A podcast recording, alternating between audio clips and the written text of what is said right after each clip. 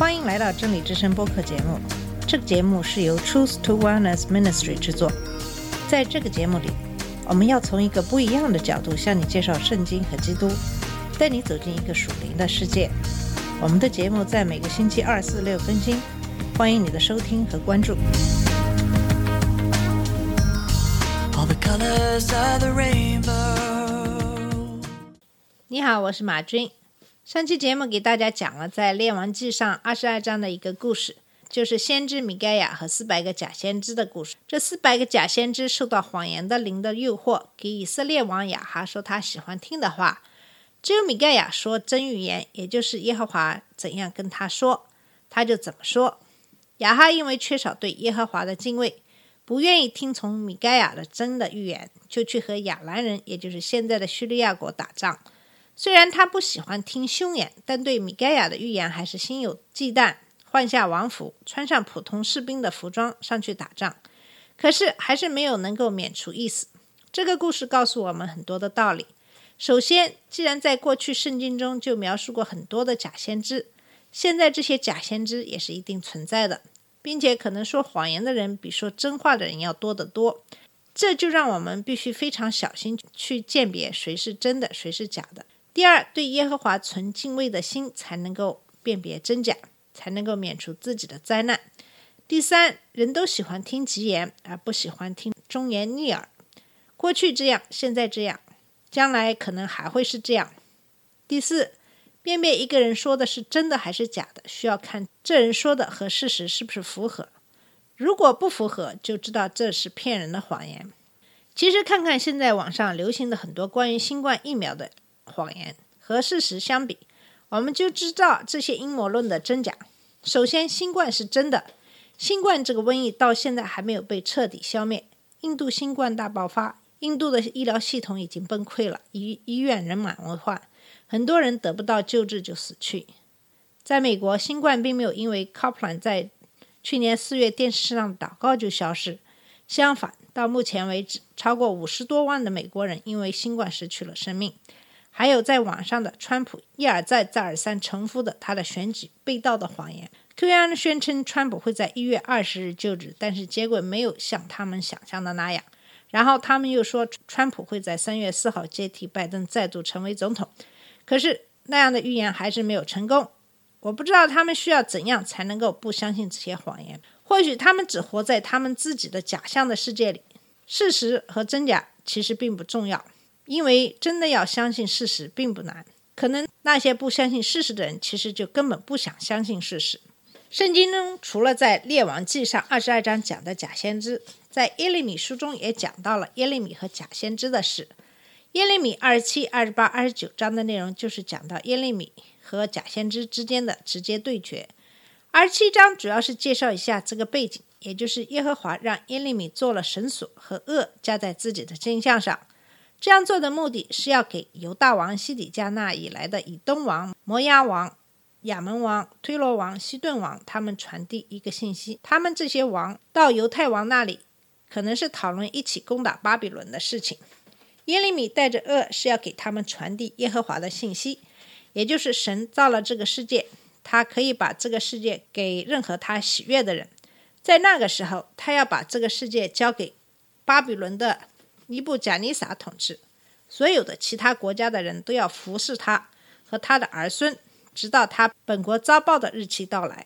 当耶和华对尼布贾尼撒的恩高正式确立，耶利米警告过那些反对的人：任何国家不肯服侍巴比伦王的，不把镜像放在巴比伦王的恶下，耶和华就会用刀剑、饥荒、瘟疫惩罚他们。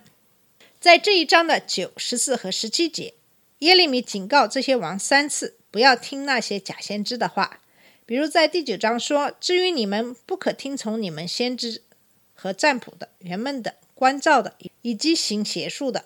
他们告诉你们说，你们不至服侍巴比伦王。”第十四节说：“不可听那些先知对你们所说的话。他们说你们不至服侍巴比伦王，其实他们向你们说假预言。”在十七章说。不可听从他们，只管服侍巴比伦王，便得存活。这城何至变成荒场呢？这些都是耶利米对这些王的警告。这些假先知会告诉他们，他们可以攻打巴比伦，可以赢。但是耶和华已经发誓，任何反对巴比伦王的国家都会被除去。耶利米在这一章的信息是分辨对犹大王西底家和那些祭司和民众说的。可以说，二十七章是二十八章、二十九章对耶利米面对假先知的背景知识。在二十八章讲了耶利米对哈纳尼亚的事。二十九章讲到的是耶利米反对流放在巴比伦的先知示玛雅的事。从这一章的开始，可以很显然看出，这是上一章的继续。亚述的儿子哈纳尼亚反对耶利米，出来直接反驳耶利米所说的，并且鼓励犹大族去反对巴比伦王压迫。他说反抗会成功。耶利米当然也希望犹大人能够脱离巴比伦王的控制，但是他知道。哈纳尼亚的预言是假的，他也说了，对于预言的最终的判断是看这个预言会不会成为现实。可是哈纳尼亚为了表明他的预言是真的，他把恶从耶利米的镜像上取了下来，以此来预示神的预言就是要把尼布贾尼撒的恶取下来。耶利米并没有反驳哈纳尼亚的侮辱，而是离开了。但是耶和华让耶利米告诉哈纳尼亚，第一。哈纳尼亚的行为使对即将到来的判决更加严厉。这个假先知把木头的轭给折断了，耶和华要用一个铁轭去替代那个木头的轭。这个铁轭会加在所有国度的镜像上，让他们来服侍巴比伦王。第二，耶利米也揭示了，因为哈纳尼亚是假先知，耶和华并没有派他作为自己的代言人，但是他的花言巧语和假预言。使得犹大国的民相信谎言。第三个信息是，耶利米带给哈拉尼亚的是耶和华对哈拉尼亚的审判，因为他给反叛的人出主意去反对神的心意，他必须要从这个世界上被剪除。这样，在那一年的第七个月，哈拉尼亚就死了。通过他的死亡，耶和华证明了他的真正的先知耶利米，假先知得到了审判。同时，也向所有的祭司表明耶利米的预言的正确性。在耶利米书的二十九章，讲的是耶利米和流放到巴比伦的假先知示玛雅之间的事。像哈纳尼亚这样的假先知的话和影响，也传到了那些被掳到巴比伦的犹太人中间。因此，耶利米就写了一封信给他们，以图消减这样的影响。这封信是写给被掳到巴比伦的祭司、先知和民众。和那些耶格尼亚王和太后一起去的其他人，这封信说，耶和华让以色列人在巴比伦做留下来的长期准备。这和那些假先知所说的话完全相反。他们被掳以后，要在那盖造房屋，住在其中，栽种田园，吃其中所产的，娶妻生儿女，为儿子娶妻，使女儿嫁人，生儿养女，在那里生养众多，不致减少。他们本应该在那里安顿下来，但是他们却希望巴比伦快速的崩溃。他们可以去为他们的城市发动战争。耶利米告诉他们，为巴比伦向耶和华祷告。但是那些预测他们很快就会回犹大地的先知，是利用耶和华的名义做假预言。耶和华在这一点非常明确，他没有派他们来说预言。那些被掳的人，只有在耶和华为巴比伦所定的。七十年满了以后，才能回到犹太地，然后耶和华才会成就他的恩言，带他们回到此地。七十年的被掳生活是神的计划，让犹太人幕后有指望。耶和华想让人们知道，他向以色列人所怀的意念是赐平安的意念，不是降灾祸的意念，要叫他们幕后有指望。耶和华对以色列人的审判是让他们全心全意地跟随耶和华。耶和华也应许他们，如果他们呼求耶和华，向他祷告，耶和华就应允他们；如果他们寻求耶和华，苦心寻求耶和华，就可以寻见。这些应许就是要重生，即使是一个从来没有听说过耶和华的，也可以凭着信心被救赎。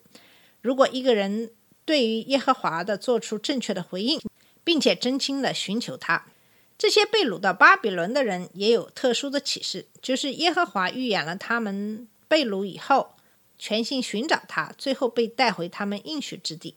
当以色列人回转归于耶和华，耶和华就会从世界各地把所有的以色列人都聚集起来，回归犹大地。但是以色列人拒绝耶利米的信息，因为他的信息和犹太在巴比伦的假先知的信息相抵触。这些假先知声称耶路撒冷是安全的，他们要安全的回到耶路撒冷。耶利米却对他们说，那些没有被掳的弟兄将要遭受刀剑、饥荒、瘟疫的痛苦，这对他们的积极的预期是一个打击。他也提醒他们，那些在耶路撒冷没有被掳的人要。像极坏的无花果，坏的不可吃。就是这样，也没有人听耶利米的话。然后耶利米提到了两个在巴比伦的假先知亚哈和西底家，他们是假先知，并且在以色列人中行了丑事和邻居的欺行淫。耶和华要把他们交到尼布贾尼撒手中，尼布贾尼撒要在以色列人眼前杀害他们，所以。如果被掳的以色列人起来反对巴比伦，他们也会像这两个假先知一样在火中烧死。这是耶利米给被掳到巴比伦的以色列人的第一封信。后来，在巴比伦的另外一个假先知是玛雅给耶路撒冷的民众和祭司马西亚的儿子西番雅，鼓励他们驳斥耶利米。但是祭司西番雅把这封信念给耶利米听，然后耶利米就给。在巴比伦的人写了第二封信，并且引用施玛雅信中的话。耶利米的第二封信包含了耶和华对假先知的审判。耶和华要惩罚施玛雅和他的后裔，他必无一人留存在这民中，也不得见耶和华所要赐给以色列人的福乐，因为施雅玛说了叛逆的话。这就是耶利米和假先知之间的对决。其实，巴比伦经常用来比喻世界。有的时候，耶和华要他的名住在世人之间，就是如此。以色列人需要遵守耶和华的心意，而不要听信假先知的话。这和我们现在的情形是多么的相似！全球的瘟疫流行，很显然是耶和华所允许的。神这样做自然有他的道理。